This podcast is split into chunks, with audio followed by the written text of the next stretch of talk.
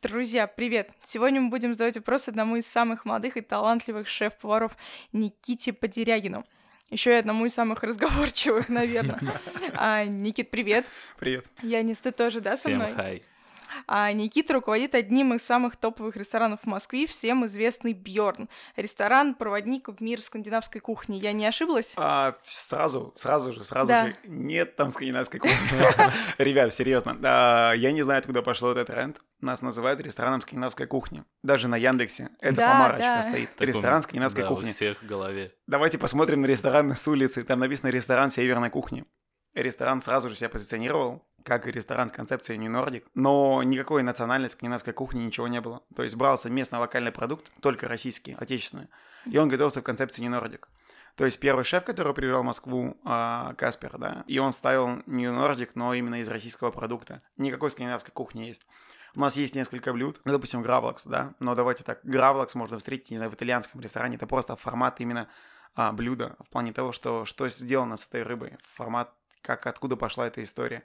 Есть ливер пустая, но это просто переведенный на... Это национальное название паштета из куриной печени. То есть все, это вот такие маленькие отсылочки, и все. На этом заканчивается скандинавский... это- Мы с скандинавскими корнями, но нет какой-то привязки к какой-либо такой стране определенной. Ресторан готовит из российского продукта, находится в России, работают в нем российские повара. Готовят они для русских людей. Так, нет а тогда нас. интересно, какой процент отечественных продуктов вы используете и какой все таки ну, заморских? Они должны быть, наверное, да? Касаемо продукта, очень сильно заморачиваемся. Статистика такова. А, Ресторан очень быстро меняет меню. Мы меняем меню где-то раз, наверное, от трех недель до четырех месяцев. То есть у нас разбитый сезон, и мы можем менять, допустим, в месяц дважды сменить меню, и повара жалуются, то, что я козел.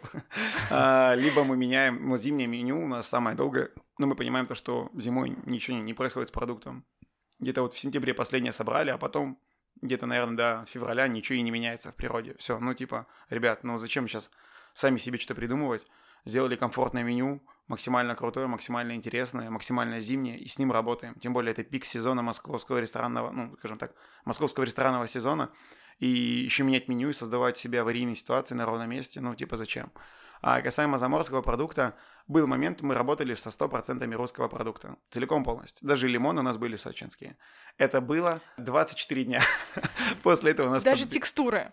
Даже текстуры. Текстуру мы не использовали. То есть было Вообще, меню, да? где не было каких-либо текстур. А То есть текстуру же какая-то фирма в Питере производит. Производство все равно так или иначе либо Европа, либо Азия, и А, это занимается только перефасовкой. А, А. В России есть только агар-агар отечественный, Мгм. его добывают, его, собственно говоря, это архангельские водоросли, и из них там все это делают. Ну, я не знаю, где делают, но это российское точное производство. И все.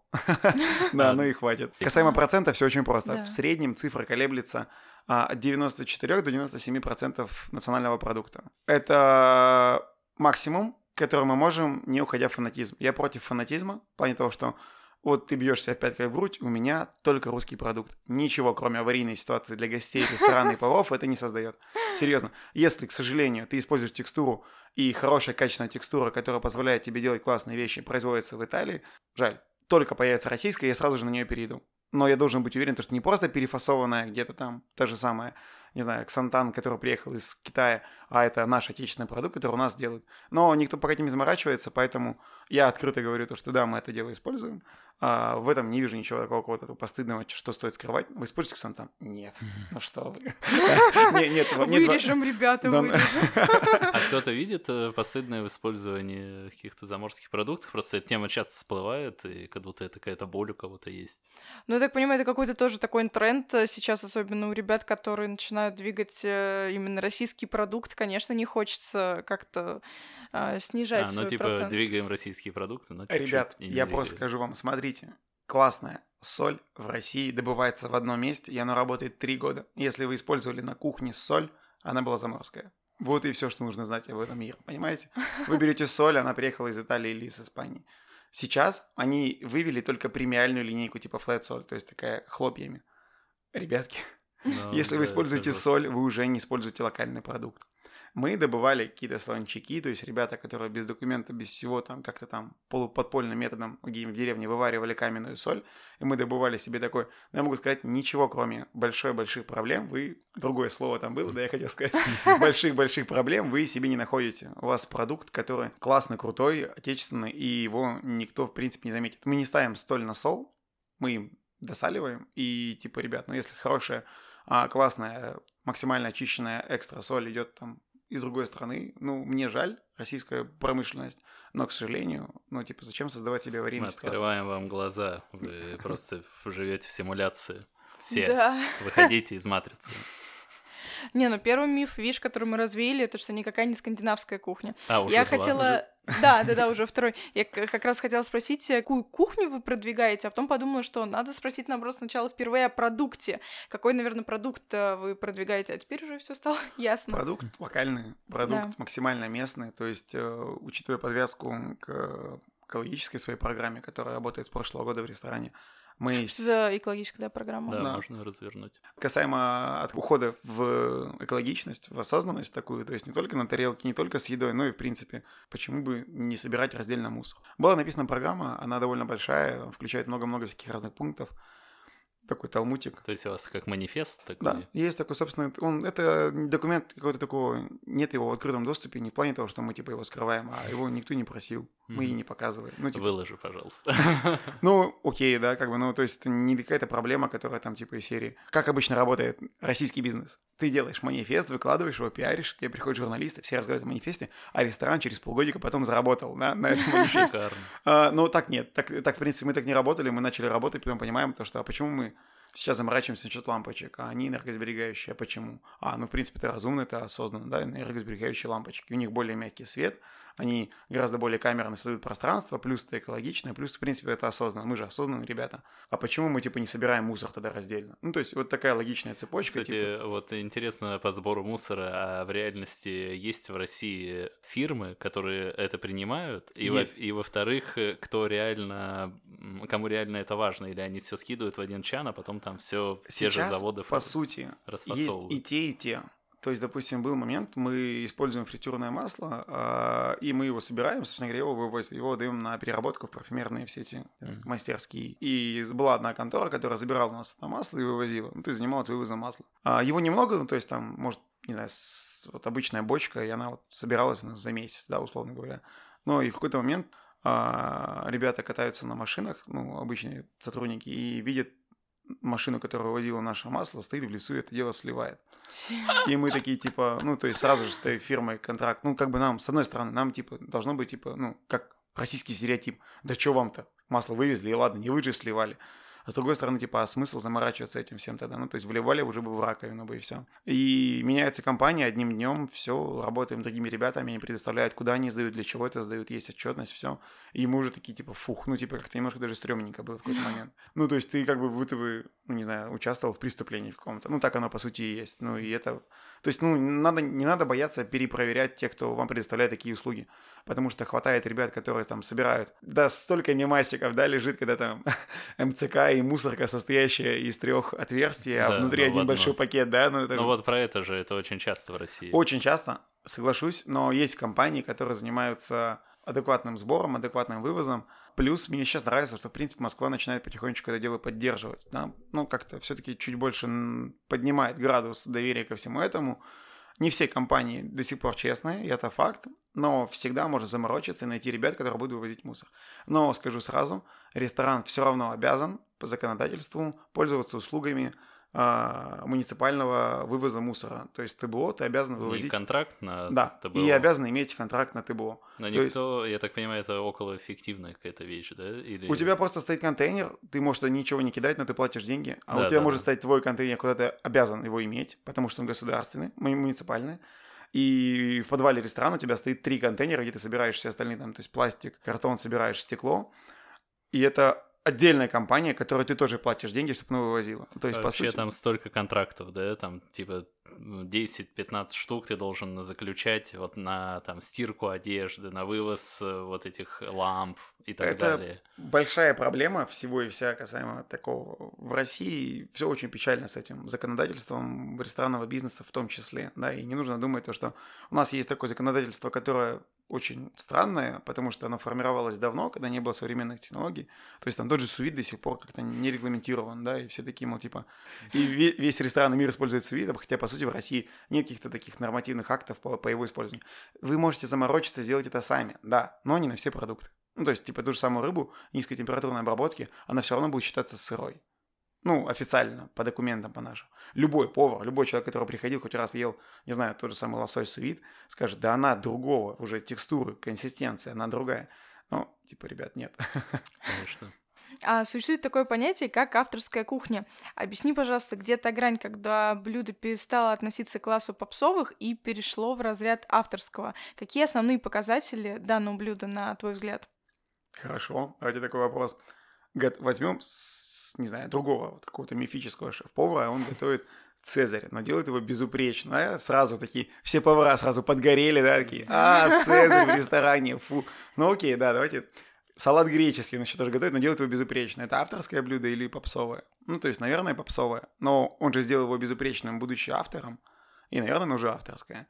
То есть здесь мы, наверное, вкладываем в слово авторское чуть выше качества. То, что вот есть, допустим, если авторская кухня, есть ответственное лицо, которое, собственно говоря, делает его таким, более каким-то таким качественным, то есть выше уровнем. Ну, наверное, вот здесь такая уровневость, наверное, привязывается. Но при всем при этом открыто прям на запись говорю, нет ни одного ресторана, где занимается один человек меню. В Бьорне занимаются, назовем это, креативной частью команды. Все, кому интересно заниматься развитием меню, вкладывают что-то еще. Я скажу более того, в меню нет ни одного блюда, которое на 100% является моим. Все равно есть идеи, мысли, а, какие-то фишечки, какие-то там, не знаю, бонусы, какие-то а, инновации, которые вносили ребята, обычные простые ребята. И, ну, говорить то, что авторская кухня, да, авторская кухня, но авторство, наверное, уже не одного человека. Можно сказать то, что, ну, наверное, что было проще понимать, может быть, команда ребят под, ав- под главой кого-то там. Наверное, так будет ну, под авторством, всего. наверное, я, конечно, больше имею м, ресторан. Ресторан в целом, как команду. Ну, во всяком случае, это, может быть, только мне понятно, что э, функционирование ресторана, оно не зиждется на только одном человеке, а на целой команде. Да, это просто на самом деле большая-большая проблема, потому что многие ребята, а, посмотрев сериал «Кухня», думают, такая, все, пойду в повара. А, Думаю то, что, типа, ну, еще же есть такая попсовая вещь, как, типа, шеф-повара новые рок-звезды и так далее. Да вы что, что за бред? Какие рок-звезды? Ну, вон Мухина на GQ, правда. А Это где-то обсуждали то, что, да, шеф-повара в Телеграме какой-то был Холивар, там шеф-повара новые рок-звезды, и там люди типа, что за фигня вообще, откуда этот паттерн пошел? А, это просто в России очень сильно пиарская школа, очень Ну сильно. да. То есть ты можешь не делать ничего. Почему в России не получили распространение какие-то такие маленькие хипстерские места, да? То есть, допустим, ну, возьмем, не знаю, какие-нибудь классные, супер бомбические кофейни, да? А- Вот крутые, классные, которые прям делают что-то свое. Но они не получили распространения. Есть уникумы, которые до сих пор выбиваются, типа гнут свою палку и ломают систему, но это единицы.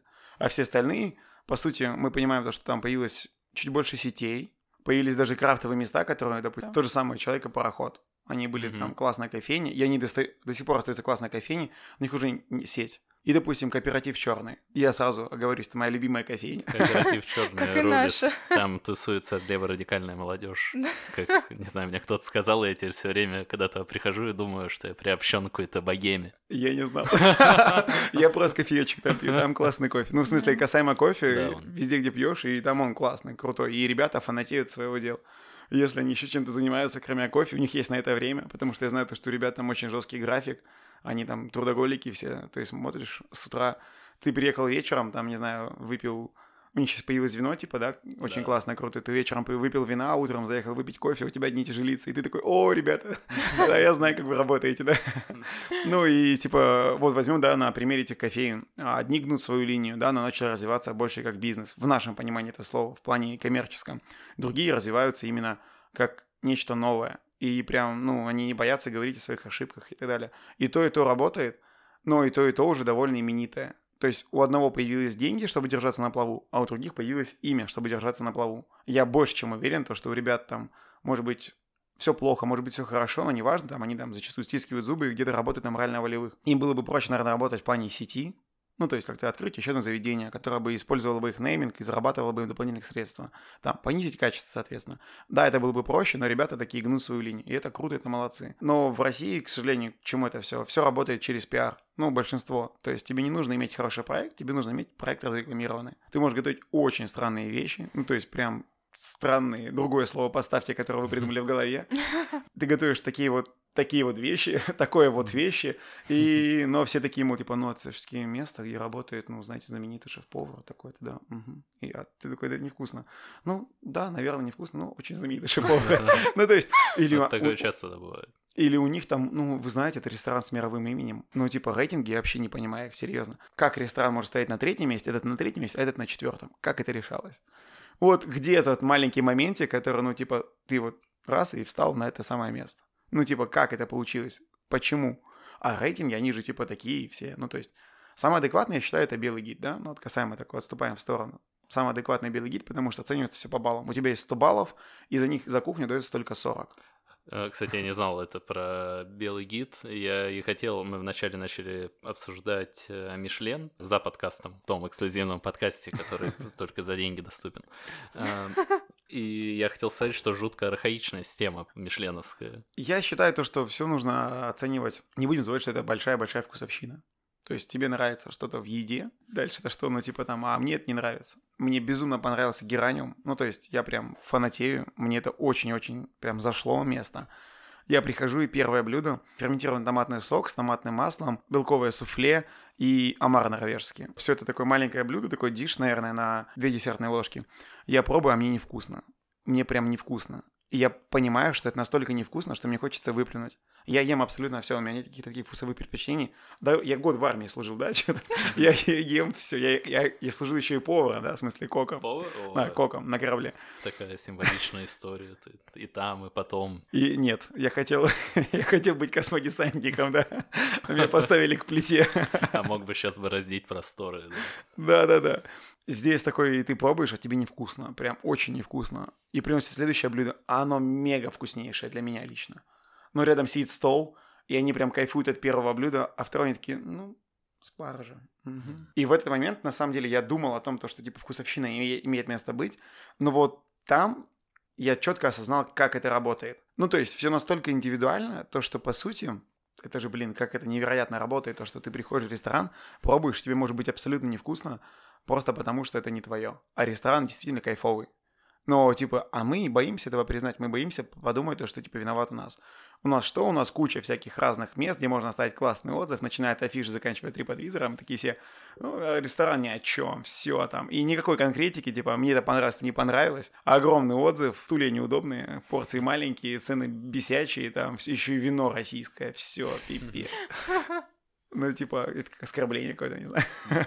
В общем, ты ни одному рейтингу не доверяешь и ни одному... Самый-самый, в моем понимании, адекватный рейтинг, оговорюсь, это белый гид, но он это все равно, это все равно это субъективно, очень субъективно это одни и те же люди. Когда я не, нигде не был в Европе, мне казалось, что в Москве офигенные рестораны. Вообще, наверное, процентов 15 точно. Ты чуть развиваешься и понимаешь, что типа, ну не так. все чуть-чуть менее оптимистично. Ты выезжаешь в Европу и такой типа, ну вообще все как-то очень так. И через какой-то момент ты видишь, что начинает подниматься гастрономия, в принципе, средний уровень. Питер ушел чуть вперед. Ну, я считаю Питер более гастрономичным городом. Хоть и более обезличенным, потому что рестораны средний уровень выше, но они готовят плюс-минус одно и то же. Мне показалось, да, я ездил, что у них очень часто пересекается меню. О, это вопрос камерности. Питер очень камерный город, где все друг друга знают, все очень много общаются. И это работает как? А, я там стою, мол, типа, не знаю, блин, было бы классно капусту, там, не знаю, с трюфелем приготовить, да. Я сейчас отсылочку сделал такую, ну, типа, на... Тех, кто понял. Но да, лично тех, я не понял. Те кто, те, кто понял, да, что это, чье это блюдо. А, и другие ребята такие, блин, было бы классно сделать капусту тоже там, не знаю, с топинамбуром и трюфелем такие все. И вот ты смотришь 3-4 ресторана, где разные шеф-повара, а блюда плюс-минус одинаковые. Uh-huh. Ну, вопрос того, то, что они, может быть, встречались где-нибудь на какой-то конвекции, беседовали, там просто выпивали в баре вместе. И в какой-то момент вырождаются такие мысли, и все равно, ну, так или иначе, приходит сезонный продукт. Просто такой пример, который... Э, я приехал в ресторан э, «Гастрологик», как гость. Очень классный ресторан, они такие выносят сифон такой горящий, такой, мол, типа, ну, то есть такой стеклянный сифон для заваривания чая и кофе. Там сено ровным слоем. Они такие, сейчас вы получите, типа, невероятное впечатление, вы нигде его не получали. Я такой, блин, ну я же подготовился, черт возьми. Все, я такой сижу, нервничаю, они наливают такой, это бульон из овса и сена. Я такой, год назад это готовили парни. Они такие, серьезно, что ли? Я такой, ну да, год назад это было. Они такие, да что, я ну, показываю фотографии, меню показываю, типа, ребят, вот, пожалуйста, овсяной бульон. Они такие, блин, чё? А и как бы получается, ну, то есть ты приезжаешь, ну и следующие два курса уже приходил шеф-повар, общался со мной, типа, из серии, откуда я такой? Это колесо сансары какое-то. Да, да, да, да, да. Ну, то есть, типа, ребят, серьезно, давайте в мире ограниченное количество продуктов. Когда ты работаешь с локальным продуктом, корзина очень маленькая, серьезно. И сейчас все такие мамал трендовые ребята, они все приходят к какому-либо такому осмысленному потреблению, они приходят к какой-то локальности, сезонности. Блин, да не будет по-другому. Типа, все равно так или иначе ты будешь делать э, похожие вещи. Ну, это нормально. Это, блин, нормально. И типа, ну, мне очень нравится, когда парень, который отработал пару лет, увидел похожее блюдо в каком-нибудь одном ресторане и у какого-то именитого повара, и тут же начинает, типа, блин, Флаюхин уже не тот, он там копирует блюдо, а ты такой, типа, да серьезно, что ли? А, ну, кто у кого копирует? Да когда это было? Ну, или не копирует, или что еще? Или, допустим, почему, если живописец, чтобы научился писать картины, он копирует мастеров, и есть там копии, да, там именитый художник копировал именитого художника более старого, и вот картина копия, да, а этот по-другому сделан, и он там уже развивается. Так, то есть для развития нужно копировать, все это понимают, но типа копировать типа западло. Это же первая стадия творчества. Ой, можно мы вот так говорим о копировании, мы, получается, обсуждаем больше, ну, визуальную часть блюда. А можете привести пример, ну, вот просто ваших блюд, которые есть, какой у них смысл? По-разному. Ну, то есть везде какая-то своя история. Делается это как? Делаются поработки. Ты идешь такой, думаешь, такой, типа, блин, надо сделать масло из томатных веток. Да, было бы классно, черт возьми. Да, так и сделаем. Кончается год, ты не успеваешь, такой, ну и ладно, в следующем году сделаю. Приходит там момент, ты такой делаешь, типа, масло, это все, пробуешь его. Не, не то. Было бы классно сделать его из э, масла, из там э, смородиновых веток, которые мы собрали весной, засушили, сейчас сделали масло. А у него очень такой странный аромат. Блин, к нему было бы классно дать э, коджи, ну, то есть коджи воду ферментированную. Э, даешь такой, блин, вообще нереальный вкус. Блин, это будет классно к яблоку. Даешь яблоко, такой, блин, туда кальраби, ну просто яблоко кальраби, это же, блин, мощнейший дуэт. А все это еще этим маслом, все это еще коджи водой дополняется. Все круто заработало. Ну и типа а капуста тушеная с яблоками, туда свинина встает просто как боженька, да, и ты такой типа делаешь это все вместе, а это, ну, блин, сюда привязывается абсолютно любая история касаемо, допустим, того, что и насколько сложный процесс, то, что там сделать коджи воду, это там около недели, да, там ты ферментируешь сначала перловую крупу, аспарагелиуса, ризы, да, после этого ты а, ферментируешь воду, обеззараживаешь ее, то есть, ну, типа, это довольно долгий процесс. Масло там эти ветки, блин, собирали сами, да, это объем веток, это, не знаю, промокшие ноги, ты не спал сутки, ты где-то в лесу собирал эту дикую смородину черную, обрезал эти молодые побеги, блин, делал масло, ну ты задолбался прям. Вот есть какой-то образ, да, то, что в Европе так вот парень какой-нибудь выходит, шеф, и собирает, а в России тоже только черемуху какую-нибудь такую. Ну, хотя в Европе У тоже метро ветки рвет. Не, ну, блин, да. Не, мы катаемся, ну, типа, мы очень далеко уезжаем, ну, то есть Московская область скорее нет, чем да, мы катаемся в основном к Селигеру, то есть туда, в Тверскую область. Круто. Это 8 часов дороги, без сна туда, ты выезжаешь вечером, не спишь ночью, утром собираешь 2 часа сна и едешь обратно. Это почти сутки, это все время в дороге. Это не круто в плане усталости, устают все, машина маленькая, ты спишь сидя, до, после, потом смены или перед этим смены. Это довольно тяжело и, блин, ну это круто, то, что ты это делаешь, потому что это дает тебе сразу же какой-то такой, ну, прям ступенечку одну в профессионализме ты это собрал. Ты в какой-то момент понимаешь, что нельзя подойти к елке и обрезать ее всю, да, там молодые побеги. Нужно походить по лесу, собрать максимум типа одну пятую часть этих маленьких молодых хвойных побегов. Там, либо наоборот, там, да, вот мы собираем мох уже там третий год или четвертый год, ягель. И ты приезжаешь и из года в год видишь, допустим, как твои действия оказывают те или иные влияние на эти полянки ягеля. То, что одна, допустим, там развивается, потому что ты ее адекватно подстриг, а одна ты по бездумности почти подстриг почти всю, она такая уже вымирает. Ну, ты принес какого-то нового ягеля, подсадил его, смотришь на следующий год, это уже стабилизировалось, ты фух, ну, типа как-то карма исправлена, да. И Офигеть, таки... у вас реально с осознанностью все в порядке. Да. Ну, и типа как бы ты думаешь такое, ну, наверное, было бы проще сказать, ребят, нарубите мне елку МКАДа. типа, да, кто там поймет, да, там. Она светится в темноте, да, это нормально, это ура шафран, да. Ты ешь и бензином отдает. Да, да, да, такой приятный аромат бензина. А, резины Но жженые. он зато честный, как бы. Ну, д- мы же в. Москве, да, локально, сезонно. И здесь, ну, то есть сразу же все привязывается, то есть к осознанности, ко всему. То, что закладывается в блюдо, это не всегда то, что закладывается в самом начале. То есть блюдо меняется. А, более того, очень классно смотреть на блюдо, которое команда скреативила 2-3 года назад его, ты его доработал, то есть ты вложил какую-то идею, три года спустя ты думаешь такой, какая гадость. Фу. А, типа, ну это топовое блюдо, его там просят поставить в меню, потому что он прям заходит всем и вся. Но образность имеет место быть, она очень важна, она очень крута, но не везде она должна быть прям вот такой доминирующей в блюде. В моем понимании блюдо это вкус, в первую очередь. Ну, скорее, вкус, консистенция, температура, вот это все вместе взято, то есть физическая составляющая. А метафизическая, да, мы отнесем туда внешнего вид, это второстепенно. Ну, потому что мне чем близок нордик, ты положил блюдо, вот, у тебя есть ингредиент, ты ешь его, тебе вкусно. Ты заморачиваешься, точнее, ты начинаешь спрашивать, как это готовится, тебе рассказывают огромную пласт информации, вываливают, как это готовилось, ты такой, офигеть. А что это означает? И тебе вываливают огромный пласт, что это означает для того, кто это готовил, ты такой, блин. И этот минимализм, он прям ломает голову сразу же. Ну, то есть, это очень круто, это очень классно, это прям супер. И вот это, наверное, вставляет в нордике. Ну, опять-таки, туда можно отнести японскую кухню, да, она очень близка по какому-то такому идеологическому. Не суши и роллы, которые сейчас кто-то там под подкастик, да, там из Якитории заказал и точит под подкаст.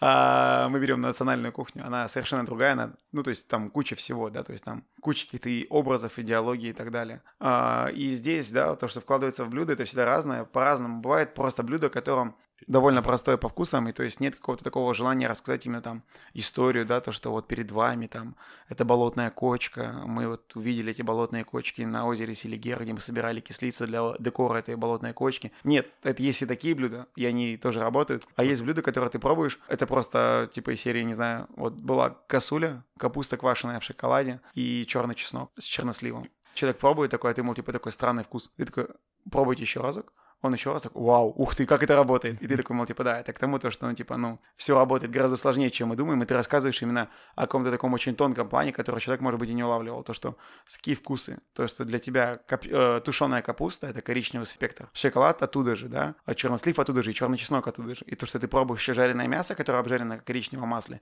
тебе все блюдо в коричневом спектре ароматики. Ты пробуешь, а оно вкусное, потому что оно все из одного спектра. Ты такой типа, ох ты, даже какие-то ореховые нотки, вау, как это работает. И ты уже начинаешь беседовать больше о глубоких мыслях. Но если человек попробует просто это блюдо, не задумывайся, это будет просто вкусное блюдо. А все остальное это именно больше диалог с гостем, которого зачастую в ресторанах нету. Мне за последние четыре ресторана, которые я круто. посетил в Москве, мне в одном ресторане сказали, что у меня на тарелке. В одном. Я такой, официант, а что у меня в тарелке? Они такие, а, да. И типа рассказывают. Я такой, серьезно? А что вы сразу не рассказываете? Такие, Ну вы же заказали из меню. Я такой, да, написано. слава богу, я умею читать, да. Э, Даже Расскажи, нечего, нечего пожалуйста, сказать. да, самые длительные заготовки вот какой-нибудь, которая производится в ресторане. Мы, вот та самая болочная кочка, мы сделали сельдереевый уксус в прошлом году. А, Это были первые такие опыты масштабного аэрирования активного, то есть когда делается активная аэрация спиртосодержащей емкости с соком, сок, спирт, немножко живых дрожжей, а, точнее уксусных бактерий, и все это сбраживает в разы быстрее, А, плюс активная аэрация, ты снимаешь пену, контролируешь температуру, то есть все. В течение недели у тебя готов уксус, потом ты его фильтруешь, и все готово. Ну, по сути, ничего такого сложного нету. У нас стояло таких 4 бочки, там около 80 литров разных уксусов, которые там мы делали сами. И ты пробуешь сельдереева, он такой, типа, молодой уксус сельдереев. Ты такой, какая гадость. Ну ладно. И убираешь его в сторону. Все. Проходит какой-то момент, в этом году я смотрю, что ну, спотыкаюсь, а что это бочка моя, да, с уксусом стоит. Я такой, ух ты, да, открываю ее. А весь садок осел, все уксусные бактерии погибли уже, собственно говоря, осели в осадочек. Ты пробуешь, а он даже немножко копченый. Ну, то есть настолько сильный аромат офигенный. Ты такой, типа, блин, да тебе все год нужен был, да, чтобы стал нормальной заготовкой. Ты мы его сливаем, фильтруем, пробуешь, а он бомбический. Ну, прям бомбическая вещь. Я такой, ух ты, ну, типа, год выдержки, классно. Ну, специально такого не сделаешь. Ну, типа, я не знаю, какой ресторан будет заморачиваться с таким. И я знаю, но они в России не работают. Убираешь в сторону, это все делаешь. И такой, было бы с чем-то классно. Мы делаем, типа, желе а, из этого уксуса. Ты пробуешь, а оно сельдереево, кисло, сладкое, копченое. Охренеть. А мы еще и сладким его делаем, ну, десертным. Ко всему этому мы делаем, допустим, там... а, Так, он сейчас подается. да, да, есть. И, собственно говоря, это десерт, это пирожное с щавелевым кремом, по-моему, так называется меню. Ну, повара называют немножко по-разному эти Ну, вещи. да, это точно. А, тарталетку дай одну, да. Да, новый заказ. Два ублюдка. Ну, есть некрасивый шоколадный пирог, и у нас очень много слов, эпитетов к этому десерту на кухне. У нас закрытая кухня, поэтому там другой сленг. Но вообще похоже на то, что у вас, эм, ты тоже за подкастом говорил, что у вас или трудоголики, или такие энтузиасты настоящие, и похоже, что у вас там такая мини-лаборатория, вы там... Серьезно, если кто-то думает, то, что профессиональная кухня наша, ну, я назову нас профессионалами, простите меня, она выглядит как что-то такое, ты заходишь, у тебя там стоит лабораторное оборудование, все такие с умным видом, такие, мол, типа, Нифига, там панки работают, серьезно, в плане того, что стоит парень, у него там татуировка во всю руку, желаю вам зла, и он делает ставчик. Ну, то есть ты заходишь такой, типа, шуточка про религию пролетела, во всю стену написано Арват Махфрай, да, это работа делает тебя свободным. А, Это классная фраза, но вопрос того, что на там, ну, в концлагерях ее тоже писали, да. Но, типа, и ты понимаешь, что вот такой смесь профессионализма с черным юмором, с цинизмом и с трудоголизмом. И вот в этом безумии, если кто-то выживает, ну, очень много ребят кайфовых, профессиональных ребят, которые приходят и не могут остаться, потому что, ну, это не их. Просто они А нужно мне кажется, в мучить. таком безумии как раз э, тебя и посещают какие-то нереальные идеи, потому что вот если вот просто работать среди просто хороших ребят, вот просто вот, вот просто вот добрых, приятных таких, отзывчивых, я не знаю, Ну, работящих. Да, здорово, но мне кажется, как раз-таки вот это вот безумие, про которое ты рассказываешь сейчас, ты же рассказываешь не просто о том, что вот вы просто делаете хорошую кухню, Ну, ребят. У нас вкусненько, приходите, бизнес-ланч, всех накормим. Ты просто расскажешь, рассказываешь какую-то сказку необыкновенную, и только, наверное, с такими ребятами это и делается, да. Более того, у нас еще есть такой, ну, мы называем его высоким сезоном. Это где-то с сентября по, наверное, по май. И вот тогда начинается лютый хардкор. В прошлом году а, я предлагал, ребят, давайте каждый месяц будем скидываться по 1000 рублей. Скидываемся в общую копилку. Кто первый увольняется, тот на эту сумму проставляет всей кухни. Ну, типа, потому что очень много, типа, да я уволюсь, черт, из этой работы, как меня это все бесит. И так весь сезон. То есть весь сезон мы слушаем, как мы друг другу жалуемся, как мы устали, как мы хотим выходные. Потом у нас 4 месяца такого более-менее лайта. Мы такие, ну вот этим летом не было ничего. То есть у нас сейчас плохая погода, у нас нет летней веранды, поэтому когда на улице холодно, мы полным залом. Только на улице хорошо, у нас пустой ресторан. В Москве, слава богу, 8 месяцев в году плохая погода. Спасибо географии. А, Я заметил, ты говоришь всегда мы, и прям вот не отделяя себя от команды. Прям Очень. мы, мы, мы. Очень сложно себя отделять. Я пришел в Бьорн, я пришел такой, ребят, я хочу здесь работать. Ну, и тогда другой шеф-повар говорит такой, ну, типа, кем? Я такой, а что есть? Ну, типа, вот поваром. Я такой, ну, давай. Ну, я начал с поваром, через 4 месяца меня поставили с шефом. Предложили, я такой, не, я пока должен быть на поваром, мало людей, а я буду с шефом. Я просто загоню себя, потому что нужно будет работать не на рядовой позиции, выходить еще на сушефа. Ну, типа, это будет совсем... А, По итогу я там чуть-чуть по- помялся, как девушка. Меня поуговаривали. Малость. Ну, еще два раза, да. И по итогу стал сушефом еще через месяцев пять. Уже стал шеф-поваром. То есть весь костяк работает вместе со мной. У меня сейчас с сушефом работает человек, который был на горячем цеху и делал для меня первый стажировочный день, когда я пришел на работу. Он говорит, моя обязанность будет такая, я всегда буду стоять рядом с тобой и говорить тебе, Никита, ты всего лишь человек. Я такой, Гарри, как ты меня задолбал. А есть женщина в Да. коллективе? А, в коллективе есть женщины, э, меняется составчик, ну, то есть плюс-минус, кто-то устает, кто-то возвращается.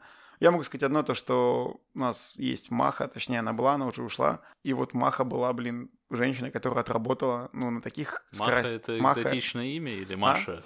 Не, Э, Маха это Маха, да, это все это. Она Махабат, она представитель Ближнего Востока, но при всем при этом это мега крутейший человек, который, не знаю, ломал все стереотипы о трудоголизме мои личные. Хотя, как, как мы понимаем, я люблю работать. Человек, который типа из серии воспринимал себя именно матерью, матерью своего цеха. То, что вот у меня она не сушеф никто, это человек, который сам для себя взял ответственность за весь цех. И такая, я буду работать матерью драконов.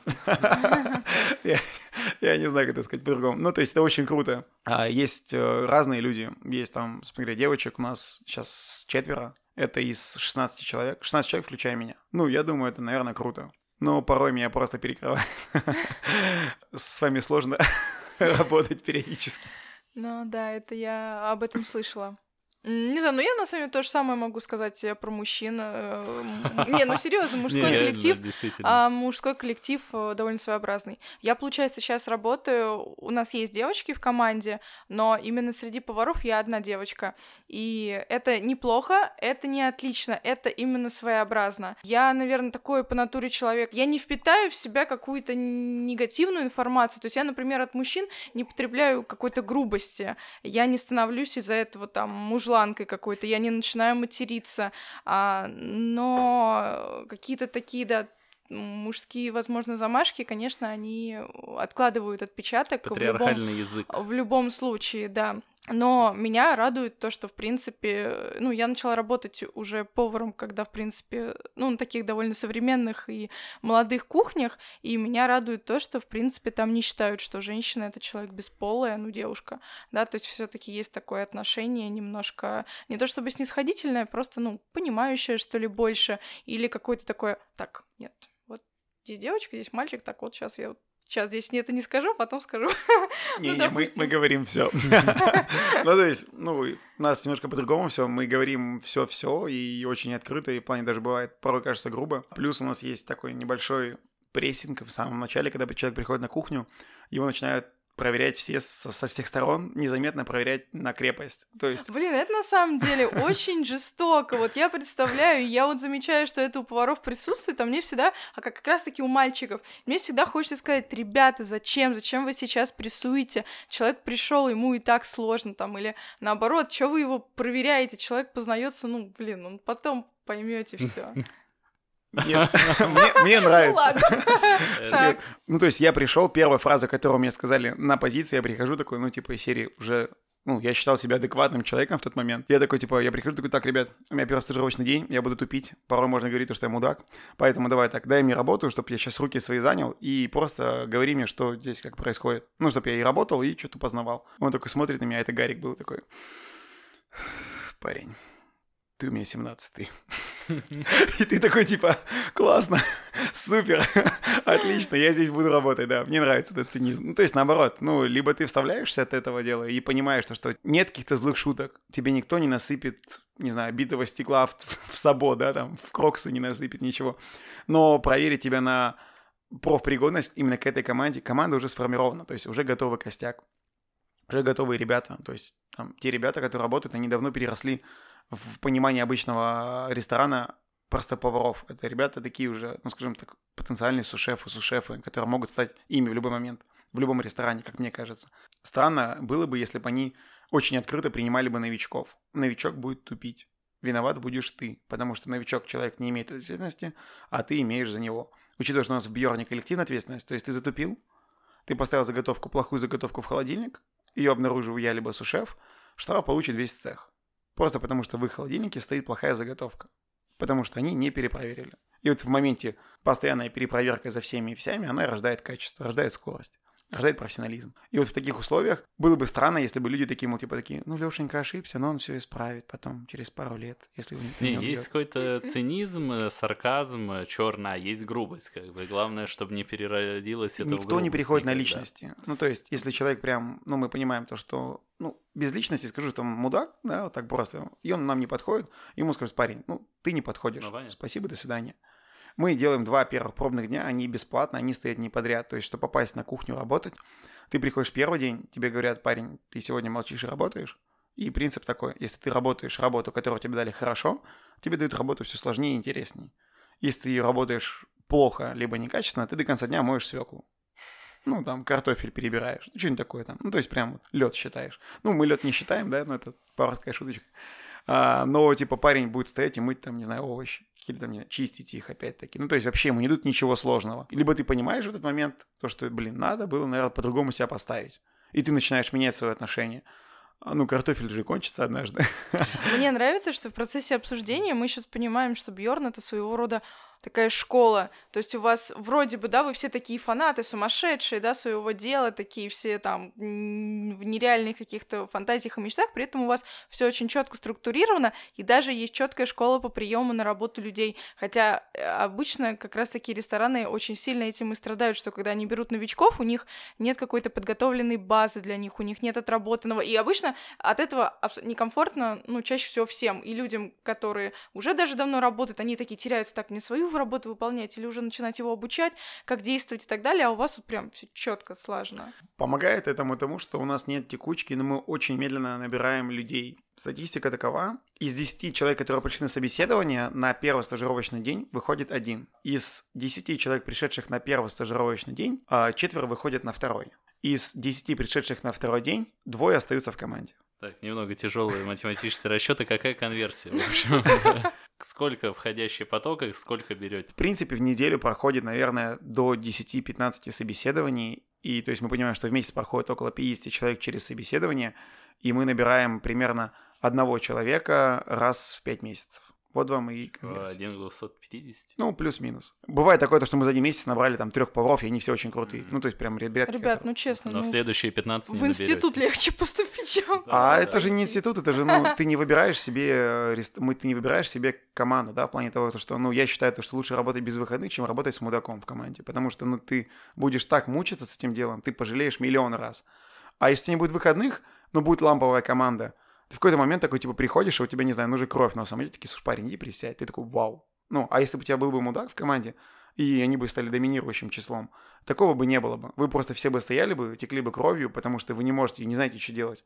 А когда все осознанные, все грамотные, все крутые, а, всем становится работать комфортнее. Потому что, ну, типа, повар, который адекватен, рано или поздно становится мега профессионалом. Он начинает, не знаю, таким суперменом кухонным быть, боженькой таким, да?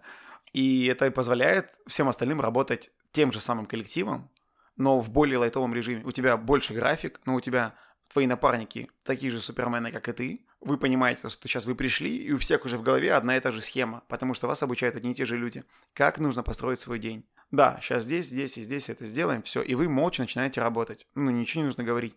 Мы работали, а, был момент, когда прям было совсем плохо с людьми. Нас было всего семеро из 16. Я еще был просто поваром, и мы типа работали вот э, с тем же самым Гариком, мы работали вдвоем, мы два дня не разговаривали, потому что незачем. Да я так знаю, что делать. Ну и он знает, что делать. А тему уже все обсудили, да, к тому моменту.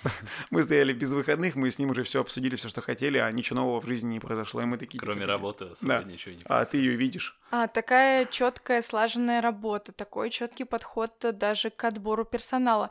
Он был на каком этапе сформирован сформирован у вас, и кем он вообще формируется. И людьми, которые там работают, вот у каждого есть такое желание, чтобы было все на высшем уровне. Или это идет и от руководства, от, вот откуда вот настолько сильная школа внутри? Ну, все, все, все, все шеф-повара, все инвесторы, все там, не знаю, владельцы, управляющие хотят профессиональную команду. И очень мало у кого получается ее собрать. Все дело в критическом числе. Если у тебя в команде работает 3-4 адекватных человека из 10, это не критическое число. Если их работает шестеро, то рано или поздно те оставшиеся, ну, mm-hmm. не, не профессиональные ребята, может быть, хорошие повара, но не профессионалы, они потихонечку либо станут профессионалами, либо уволятся, потому что им будет некомфортно. Если ты приходишь на работу и тебе некомфортно тупить, тебе нужно, ты понимаешь, ты сам себя начинаешь накручивать, то, что тебе нужно соответствовать тем ребятам, которые здесь работают.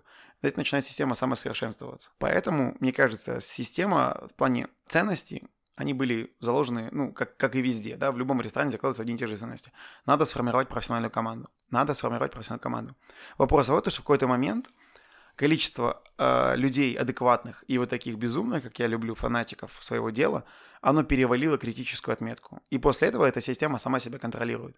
Ну, то, что, да, мы все ошибаемся, серьезно, ну, прям серьезно. Те ребята, которые работают по, там, 3-4 года в команде, я выхожу, он там третий раз за день курит, и так смотришь, такому, типа, ты что, охренел? Все, все, все, что-то затупил сегодня, он уходит на кухню, да. Мы все тупим, да, мы все там, не знаю, хотим полениться, это нормально, мы все люди. Вопрос того, то, что когда приходит сервис, щелчок, и все работают как профессионалы, как машины. И вот это, вот эта самая критическая масса профессионалов, она в какой-то момент перевалила. Сколько лет потребовалось, чтобы перевалило вот это? Блин, да фиг его знает. Ну, я не могу... Нет какого-то такой дня рождения. ну, в какой-то момент ты просто понимаешь, что к вам не попадают люди, которых, допустим, с кем бы, с кем вот я работал раньше. То есть был момент, наверное, такой, когда я попытался привести друга, ну, мы с ним отработали во всех заведениях вместе. И я привожу его в Бьорн, а нас уже критическая масса. А он такой немножко, ну, разгильдяй. Другое слово хотел сказать. А, и он такой, типа, раз и не может у нас работать. Как-то так раз и не подошел. И ты понимаешь, что вот, наверное, вот в этом месте все. Но при всем при этом я не могу назвать какую-то такую дату, либо еще чего-то. Это вопрос именно адекватности всех и вся. Если каждый человек, стоя на своем месте, понимает то, что тебе же будет хуже, если все вокруг будет не очень, если, если ты сделал фигово заготовку, то, допустим, все получат лещей, да, там, ну, не знаю, там штраф. Это очень ломает стажера. Он приходит, сделал заготовочку, убрал ее, на следующей смене нашли, и я пишу в общий чат, что, ребят, это плохо, ну, горячий цех, всем по штрафу. И парень понимает то, что сейчас вокруг него пять человек, озлобленных на него, потому что ты сделал фигню. Ты можешь быть на выходном, но твои напарники в рабочей смене не проверили заготовку. То есть это в какой-то момент звучит бесчеловечно, но есть такой да, момент не знаю, такого благородного насилия. То есть был момент, у нас запрещен стоп-лист. Ну все. Так, то есть интересно, благородное насилие. Так, слушаем, слушаем. а, запрещен стоп-лист, в смысле стоп-лист это всегда штраф. Если по вине повара, это штраф О, вау, повару. Если это, учитывая, что некоторые блюда делают несколько цехов, типа, ну, стандартная цифра это 1000 рублей за стоп-лист, учитывая, что ты должен в этот же день его исправить. Единственный момент, который, допустим, понимаю я, это, допустим, подставили поставщики, у нас довольно плохо с поставщиками, у нас довольно редкие продукты, там, дикие, либо какие-то еще. Там, ну, не приехала нерка, допустим, хорошего качества, либо она приехала плохого, мы отправили обратно, из-за этого получилось ограничение, а потом и стоп. Виноваты не ребята, виновата ситуация. Этот стоп-лист я понимаю, а вот когда, допустим, повар пошел курить вместо того, чтобы сделать морковное пюре, я это дело не понимаю. И вот за это получит штраф. Получит штраф не он, а получит штраф весь цех, потому что, ребята, ты не дал ему леща, чтобы он не пошел курить, а стал делать пюре, а ты пошел курить вместо того, чтобы сам себе не дал леща и не начал делать пюре. Ну, то есть, ребят, в какой-то момент э, была какая-то запара, и я уже, будучи шефом, стою на позиции э, раздачи, и мы откидываем сервис, и встает блюдо в стоп из-за того, что мы делали на раздаче. И то есть я типа поворачиваюсь к сушефу, он понимает типа, что я хочу сделать. Я говорю, ну пиши нам, типа штраф, но мы с тобой получаем больше, пиши круглые цифры, красивые, там, типа из серии, давай, как это, надо поддерживать стандарт. Нельзя тупить, нельзя делать ничего. То есть если ты стоишь на рядовой позиции, нет какой-то касты неприкасаемых. То, что там у нас очень открытое общение, и ты делаешь какую-то херню, это обращение ко мне. Мгм. Никита, это блюдо полная херня, да, это нормальное обращение а, среди своей команды, но при всем при этом приходит сервис, и, ну, то есть меняется интонация голоса у всех, и четкий тайминг. В какой-то момент, когда ты понимаешь, что, вот эта планочка того, когда начинается профессионализм, она все время растет вверх, вверх, вверх, и ты понимаешь, ты откидываешь какой-то мощный сервис, так полную посадку, а тебе не сложно, и вы такие шутки допускаете к себе. Но стоит только кому-то ошибиться, раз, и тишина на кухне, потому что все, сервис впорот. Сейчас лещей получат все, потому что впоролся не человек, впоролся ресторан. Гостю, который пришел в заведение, ему все равно, да? Я не понимаю, когда, допустим, там говорят, что ты сейчас пойдешь в зал, и это блюдо сам в зал вынесешь. И это говорит шеф своему повару. Ты что, дурак, что ли? Ну, типа, серьезно. Это повар. Это ты его не воспитал. Это сушеф твой не воспитал, которого ты, типа, воспитывал. Ты создал систему, которая сделала... А ты сейчас стараешься скосить все на какого-то повара, делая постыдным выход в зал. Лучше пускай он сделает офигенное блюдо, скажешь, блин, парень, пойдем тебя в зал выведем, я тебе покажу. Ну, в смысле, как это делается. А есть дни, когда я работаю в зале. Ну, типа, это не так часто, сейчас не нужно представлять в голове то, что там одеваю Колпак. колпак и выбегаю в зал. Нет, ну, есть моменты, когда там я А пару там часов... критик сидит, и такой, ах, спасибо. Все, да, я такой там ковровая дорожка. Зачастую Опа. ты сидишь, сводишь инвентаризацию, голова кипит уже и переключаешься с задачи на задачу. Вышел в зал, подходил, походил как, как официант, просто пообщался. При этом я никогда не представляюсь, я против такого нейминга, типа из серии такой, такой ту-ту-тун, ту-тун, фанфар, выходит официант в ливрее такой, «А, шеф ресторана Северной Кореи». Нет, такого, ненавижу. И типа, когда представляют, ну окей, ладно, хорошо. Но обычно говорят, это вот Никита, это наш шеф. Зачастую даже привет, я один из тех, кто готовил сегодня для вас сервис. Все. Пишется отзыв, обычно такой, типа, к нам вышел повар, а ты понимаешь, что был ты такой, я все еще повар. Классно-то как. Ну, ты на самом деле на всю жизнь останешься поваром. Да, да, да. Ну, типа, это шеф-повар, это просто должность, типа, ну, а повар это именно Слушай, тебя кажется, что не ты выбрал Бьорна, Бьорн выбрал тебя. Расскажи, очень хотел задать вопрос. Ты был а, в, на стажировках в Швеции и Финляндии, верно? В Финляндии... Нет, э, я много путешествую, а, но прям назовем это... То что, то, что в моем понимании называется стажировкой, это Финляндия.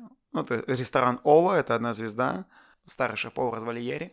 А, И вот я работал прям профессионально, назовем это стажировка, когда это больше одной недели, когда ты там две недели, ты стоишь на смену, ты выходишь прям как просто базовый повар, а не просто приехал в друзьям друзьям, кому-то уже знакомому. Потому что ну, это не стажировка. Ну, типа там из серии. Ты приехал, тебя встретили как друга, тебе показывают как другу, ты работаешь как друг. Это не стажировка в моем понимании. Поэтому профессиональная стажировка, в моем понимании, у меня была вот в Финляндии, это ресторан Ола, это было вот в самом-самом начале работы в ресторане Бьор. Тебя там конкретно что-то поразило, или ты ехал, и у тебя был вполне ожидаемый опыт? Я ехал, и вообще не понимал, что делать. Ну, в смысле, серьезно, я не знал, что происходит. Ну, прям вот не было какой-то осознанности, что происходит. Я такой приехал. Я очень устал к тому моменту, ну, типа, как и всегда. Приезжают, и, типа, есть момент отдохнуть я ложусь спать, сплю сутки и встаю, у меня типа из серии 45 минут, у меня начало стажировки, а я живу в другом конце Хельсинки, и я бегом добегаю, это еще типа какой-то ноябрь или октябрь, все в гололеде в этом, я раза два падаю, типа прибегаю, все типа, и серии у них закрыта дверь, я начинаю искать став дверь, пока нашел, захожу, вроде успеваю, и первый человек, который выходит на кухне, у него безумно ужасный акцент, ну просто, он такой ощущение, что он говорил просто в металлическую бочку